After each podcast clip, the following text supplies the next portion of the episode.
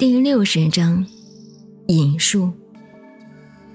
治大国若烹小鲜，在传统中国的政治思想上产生了重大的影响。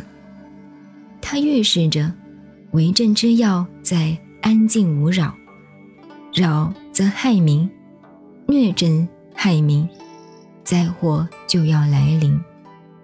若能清静无为。则人人都可以遂其身而相安无事。